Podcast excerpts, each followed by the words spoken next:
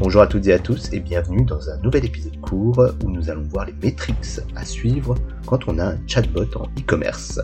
Cet épisode est en partenariat avec Christophe Chevalier de la société BotMind. Très bonne écoute. Comment monitorer les performances d'un bot? Eh bien, on va se baser sur trois indicateurs. Le premier, c'est le nombre de conversations qui va nous donner finalement le volume que l'on traite chaque mois.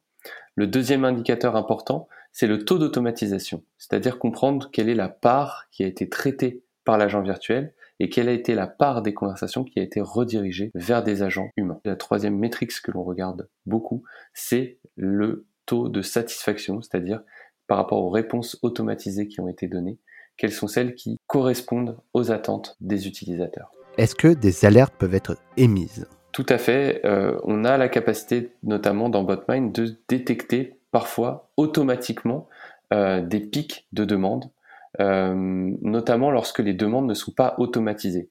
Et ça, ça peut être très utile, par exemple, lorsqu'on a un, bug ou une problématique importante qui éclot et qui n'avait pas été anticipée pour avertir les équipes et mettre en place une nouvelle réponse automatisée pour finalement réussir à éteindre l'incendie au plus tôt. Très bien. Quelles sont les métriques que les sites marchands comparent avant et après la mise en place d'un bot?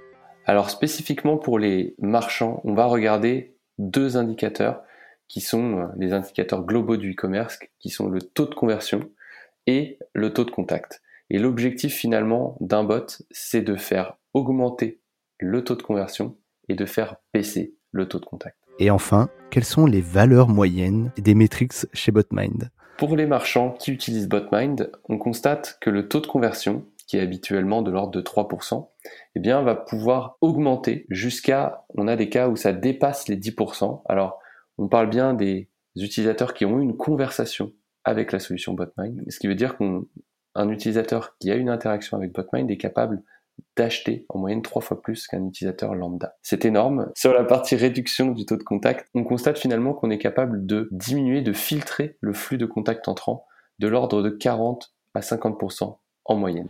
Merci Christophe, c'était deux minutes avec Botman, les métriques à suivre quand on a un chatbot. À très vite sur le podcast éditeur des partenaires Senpai.